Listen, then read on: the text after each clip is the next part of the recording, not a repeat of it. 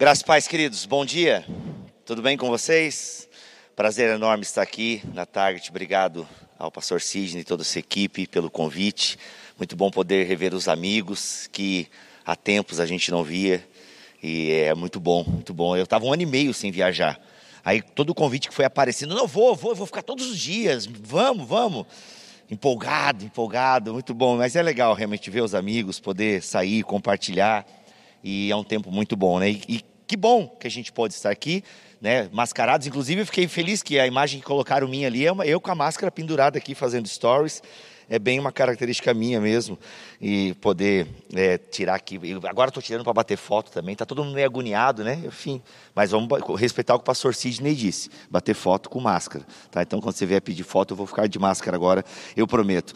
Queridos, respeitando o tempo que me foi dado, olha oh, que bom, eu ganhei cinco minutos. Gente, ah, vocês estão preparados para 2022?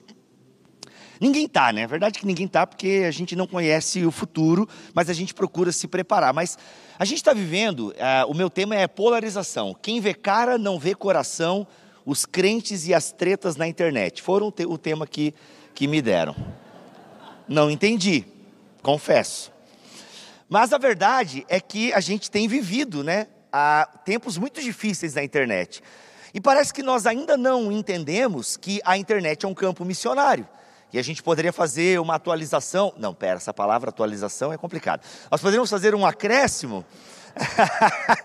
Nós poderíamos fazer um acréscimo ao que, né, uma, é um acréscimo aquilo que Jesus disse, que até os confins da terra inclui até os confins da web. E a internet, inclusive a igreja aqui tem o campus online, que é uma tendência que as igrejas estão tendo. Não, tem o campus online. E acho que muitas pessoas ainda não entenderam que a internet é um campo missionário e a gente tem vivido realmente muitas tretas, muitas discussões na internet. Talvez você que esteja aqui nessa manhã seja uma dessas pessoas que adora uma tretinha numa terça-feira de manhã, porque falaram do seu político, falaram do seu partido, falaram do seu teólogo, falaram do seu time, falaram, quem sabe, de você.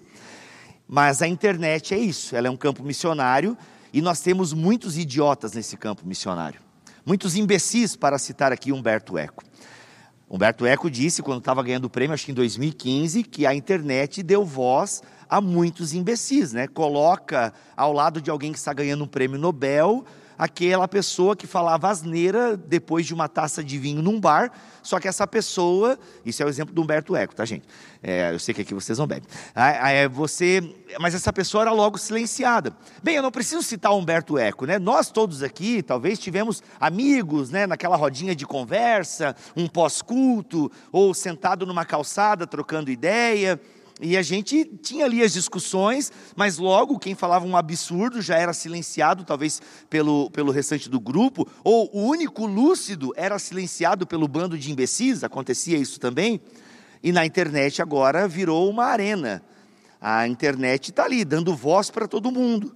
E aí nós temos pessoas com milhões de seguidores falando coisas anticientíficas, falando absurdos, falando mal da igreja pessoas que saíram feridas da igreja e estão falando da igreja, levando os podres da igreja para a internet, porque no fundo nós perdemos a dimensão de comunidade, nós perdemos a dimensão de que somos corpo de Cristo e 2022 está vindo aí, o ano das eleições. E eu vou, não quero ser tão polido igual o Ziel, é, mas quem não prestou atenção estava tudo ali na palestra do Ziel.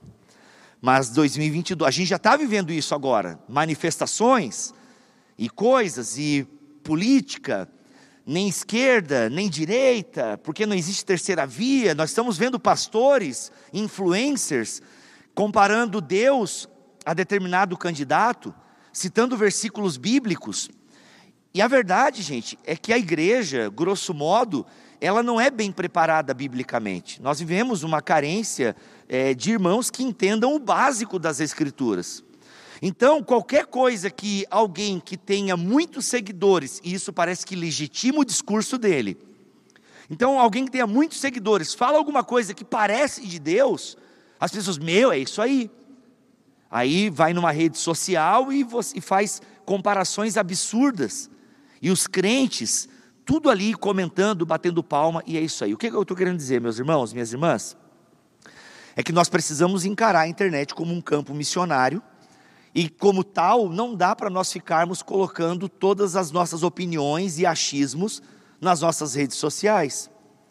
Eu sei que a rede social é sua, eu sei que a rede social é minha, mas a gente come, precisa começar a entender que, de alguma forma, a rede social ela é uma extensão daquilo que queremos mostrar. E verdade seja dita, a igreja de Jesus, e falo aqui do movimento evangélico, que é a minha bolha, tem machucado muitas pessoas, tem ferido as pessoas, mas não com a palavra de Deus, mas por questões ideológicas. Às vezes, essa discussão das minorias que o Igor trouxe aqui, nós não temos mais, nós não temos um crivo, nós não somos mais evangélicos, parece.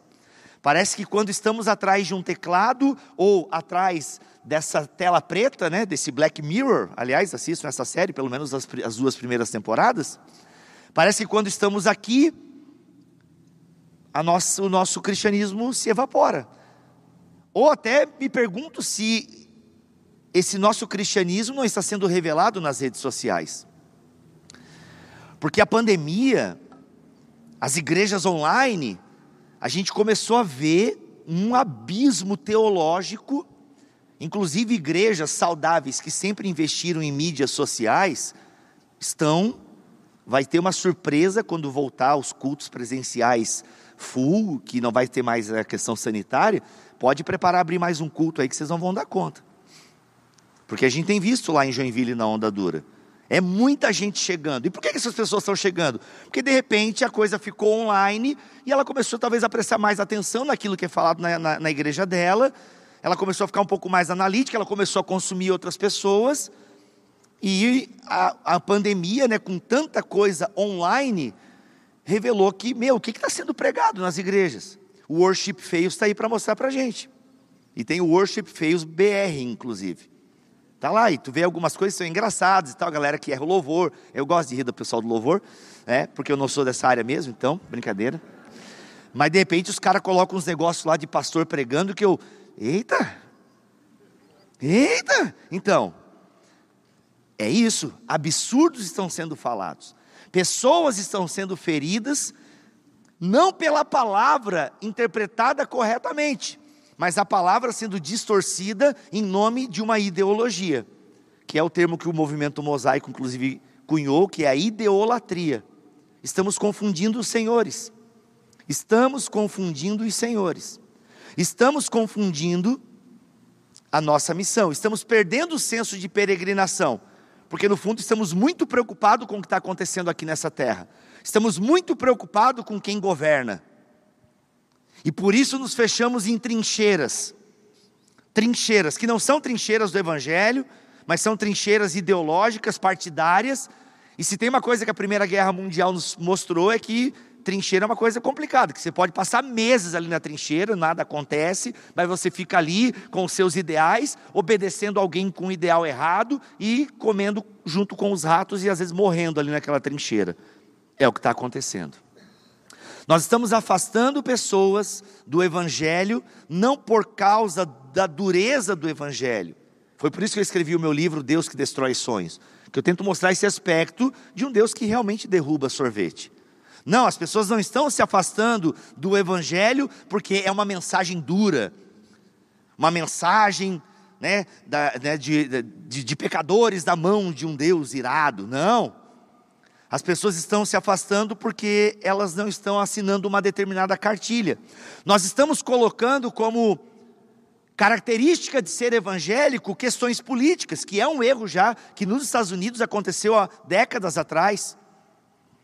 Que colocaram debaixo do guarda-chuva de ser evangélico determinada posição política. E no Brasil, como a gente adora imitar os Estados Unidos, a gente está trazendo isso para cá também. Então, ah, porque não dá para ser crente e ser de. Eu que estou ali no meio, que procuro ser o isentão, o passapanos, assumia-se, falo que eu sou passapano, sou mesmo então, que seja para a glória de Deus, né? Mas eu ouço dos dois lados. Não, que não dá para ser crente e ser de esquerda, né? Bíblia, o que, que você acha dos crentes de esquerda? Aí, outro pessoal fala, é, não dá para ser crente e ser de direita, né? Com essa direita promovendo isso, a riqueza é isso. E aí, gente, eu não estou dizendo que o debate não é importante, o debate é muito importante. Precisamos debater. O Brasil é uma nova democracia, dizem os estudiosos. Somos uma democracia jovem. Agora a gente está tá se debatendo, né? A gente não está dialogando. E o que me assusta é que eu não sei, ainda bem que eu não sou Jesus mesmo, porque eu não sei julgar, né? Mas, gente, eu fico pensando na ceia, porque eu levo a ceia do Senhor muito a sério. E se eu olho 1 Coríntios 11, Paulo está trazendo um julgamento feroz ali para a igreja de Corinto, porque tinha uns irmãos lá que estavam se embebedando, não estavam esperando os pobres, deviam ser os irmãos da direita. Isso foi uma piada, queridos, tá? Pode rir, haha, vai, desopila, tá? E os pobres eram da esquerda. Então, os irmãos estavam lá, né? Tava uma zoeira a ceia, estava uma zoeira, porque o pessoal não estava respeitando, não estava discernindo o corpo. E aí a galera estava lá fazendo a ceia, né? Partilhando o pão, tudo errado. E Paulo está dizendo ali que, olha, inclusive tem pessoas enfermas no meio de vocês porque vocês não estão discernindo o corpo. Vocês estão fazendo errado aí. Vocês estão tudo. Né? E se a igreja de Corinto era separada por Paulo, Pedro, os mais espirituais que se achavam de Cristo, os de Apolo, a gente está tendo essa separação e que, né, por questões políticas, partidárias, e aí nós temos igrejas que estão celebrando a ceia com irmãos que se odeiam, que inclusive já meteram processo em outro porque foram assediados moralmente pela sua posição político-partidária. Está muito errado isso. E quanto mais eu procuro entender Jesus e a sua gangue, quanto mais eu procuro entender Davi e os seus mercenários, que, né, não sei, professor de hebraico aí, eram mercenários, né? Os expendables lá de Davi. Os próprios discípulos de Jesus a gente gosta muito de pensar as coisas de forma uniforme, tudo bonitinho, todo mundo pensando igual, se vestindo igual, falando igual. Não é isso. O próprio corpo apostólico da igreja primitiva eram pessoas que pensavam diferente, tinham motivações diferentes. O que, elas tinham em comum? Cristo. E falavam a partir de Cristo.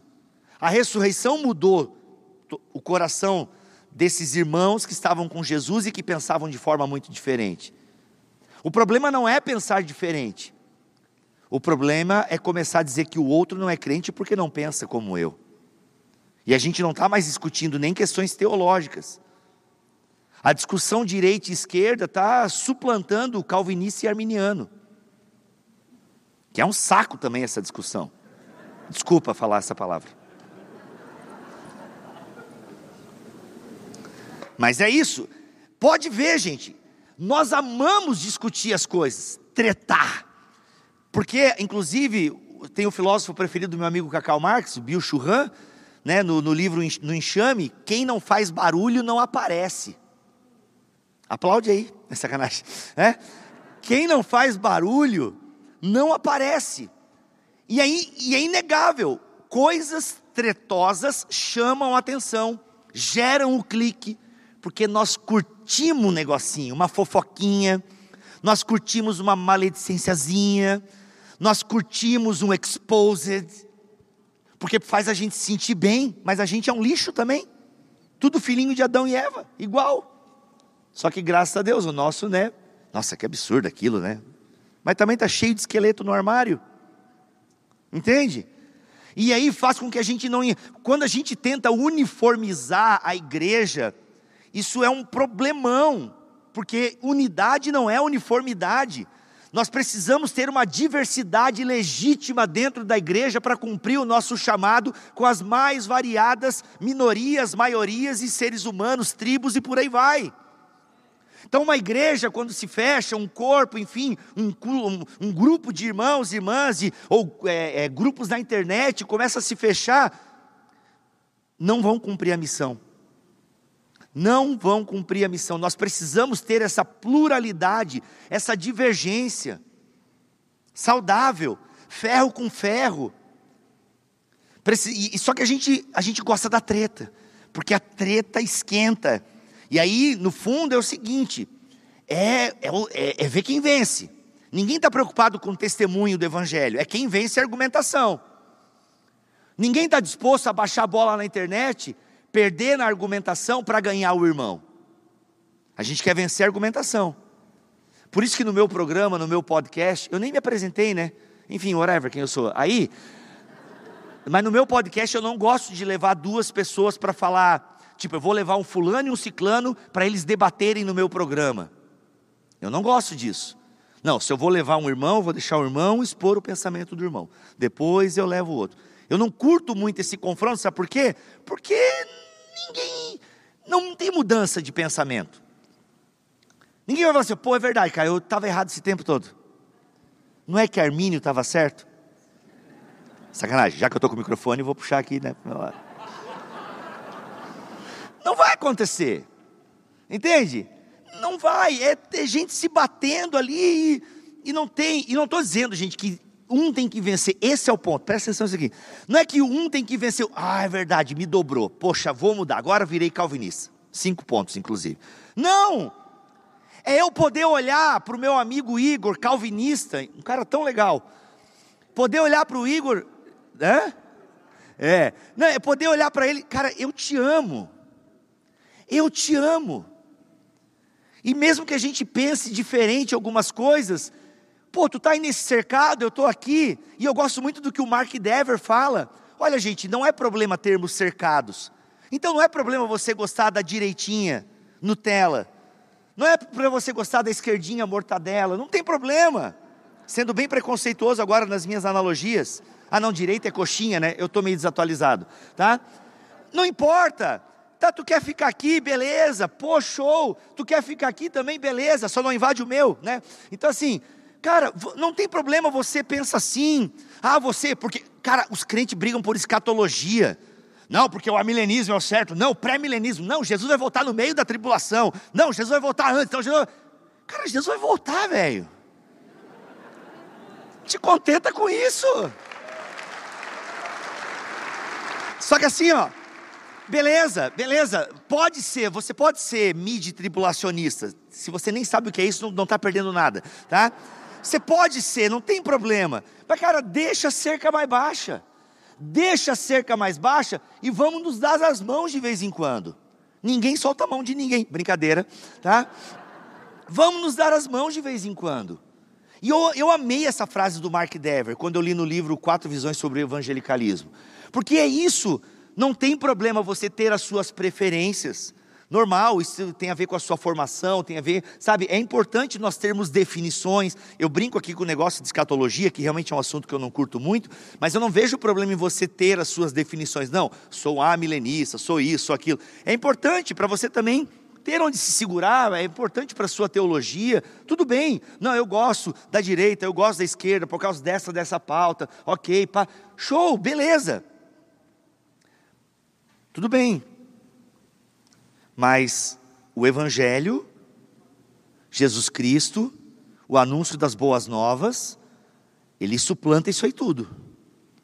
Sabe, o Evangelho, feijão com arroz, o testemunho da vida, o anunciar as grandezas que eu falei na rede semana passada, o anunciar as grandezas daquele que te, te tirou das trevas para a sua maravilhosa luz. Essa deve ser a nossa causa: anunciar as grandezas daquele que nos tirou das trevas para a sua maravilhosa luz. É isso que vai nos consumir, é isso que vai tirar o nosso sono, é isso que vai ou trazer as pessoas para perto ou vai afastar, porque Jesus afasta também pessoas. Ele divide. John Stott ele é certeiro quando diz que não tem em cima do muro com Jesus. Ou você abraça o Jesus, ou você pega a colher bem grande lá que a mãe do Ziel falou. Quem entendeu, entenda. A gente precisa, irmãos, irmãs, pastores, líderes, irmãs, pastoras, nos preparemos para 2022. Nos preparemos para campanhas, igrejas, irmãos, irmãs, púlpitos, canais de internet, a coisa vai ficar mais forte. E igrejas que não se contaminarem com essa idolatria, pode preparar, pode fazer o. Como é que é que foi feito na Covid, nas igrejas e estádio, aquele negócio de campanha, assim, hospital de campanha, né? Pode preparar os hospitais de campanha e para os feridos em nome das políticas partidárias. Porque já tem muita gente saindo da igreja. Gente boa. Bom, bom ninguém é, mas entenderam o que eu quero dizer. Gente que, poxa, eu, pô, cara, eu não gosto nem do Lula nem do Bolsonaro. Aí parece que eu já me coloco de um lado só porque eu, poxa, eu, eu não curto nem o novo. Eu sou meio um, um ateu político. Só que essa pessoa já é jogada de um lado, de um espectro político, porque não existe terceira via, ou você é esse ou você é aquele. E aí, pessoas que, gente, eu tenho ouvido umas histórias que é de chorar, é de chorar. Cara, eu cresci nessa igreja, casei nessa igreja. Poxa, o, o, o pastor apresentou o meu primeiro filho. Cara, de 2016 para cá, eu não sei o que aconteceu, que a minha igreja virou uma extensão de um partido político, de um projeto político, e eu amo os irmãos, mas eu não aguento mais. O que, que eu faço? O que, que eu digo para esse irmão? Colossenses 3, encerro lendo a palavra de Deus. Já que nós discutimos liturgia aqui no banco antes, eu vou terminar lendo a palavra. Colossenses capítulo 3, leio a partir do versículo 13. Colossenses capítulo 3, a partir do versículo 13. Suportem-se uns aos outros e perdoem-se mutuamente, caso alguém tenha movido de queixa contra outra pessoa, tenha motivo de queixa contra outra pessoa. Assim como o Senhor perdoou vocês, perdoem também uns aos outros. Acima de tudo isto, porém, esteja o amor, que é o vínculo da perfeição. Que a paz de Cristo seja o árbitro no coração de vocês, pois foi para essa paz, esse shalom que abrange toda a nossa vida, foi para essa paz que vocês foram chamados em um só corpo e sejam agradecidos. 16. Que a palavra de Cristo, a palavra de Cristo habite ricamente em vocês. Instruam e aconselhem-se mutuamente em toda a sabedoria, louvando a Deus com salmos, hinos e cânticos espirituais, com gratidão no coração. 17. E tudo o que fizerem, seja em palavras, seja em ação, sejam em postagens nas redes sociais, sejam em jantares com aquele tio do pavê, sejam em festas de Natal, sejam em reuniões depois do trabalho, façam em nome do Senhor Jesus, dando por ele graças a Deus Pai. Curve sua cabeça, vamos orar. Pai, em nome de Jesus, nós queremos pedir ao Senhor sabedoria Queremos pedir ao Senhor que a tua palavra habite ricamente em nós, Pai. Nós queremos te pedir, Senhor, que tu nos dê sabedoria, paciência, amor, para que a gente entenda esse campo missionário que é a internet, que nós possamos ter uma ética online, uma ética nas redes sociais que glorifique o teu nome. Senhor, que em tempos tão polarizados possamos ser uma igreja centrada no Evangelho que em tempos tão polarizados possamos ser a voz da lucidez. E Deus, nós não sabemos os caminhos que a igreja vai tomar em 2022. Parece que boa parte da igreja evangélica está tomando um caminho complicado na sua exposição.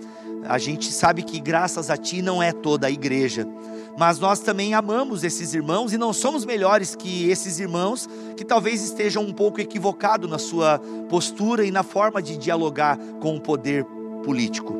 Nos ajuda, Senhor, nos ajuda a influenciar, nos ajuda a ser luz, a ser sal, nos ajuda a acolher os irmãos e irmãs que sairão feridas, feridos dessa batalha, que infelizmente não é a batalha pelo Evangelho é uma batalha por um poder temporal, terreno que vai ser comido, que vai ser corroído. Mas nos ajude a recuperar, Senhor, o senso de peregrinação. Nos ajude, Senhor, a também despertar outros, que a gente possa receber aquilo que tu, recebemos de Ti, a instrução que recebemos de, de homens e mulheres de Deus por meio da tradição que possamos também instruir a outras pessoas para que elas não caiam, Senhor, da graça, por um motivo tão fútil, tão banal, que é a política. Nos ajude, Senhor, nos ajude em nome de Jesus, para a glória do Teu nome, para o crescimento do Teu reino. Amém e amém.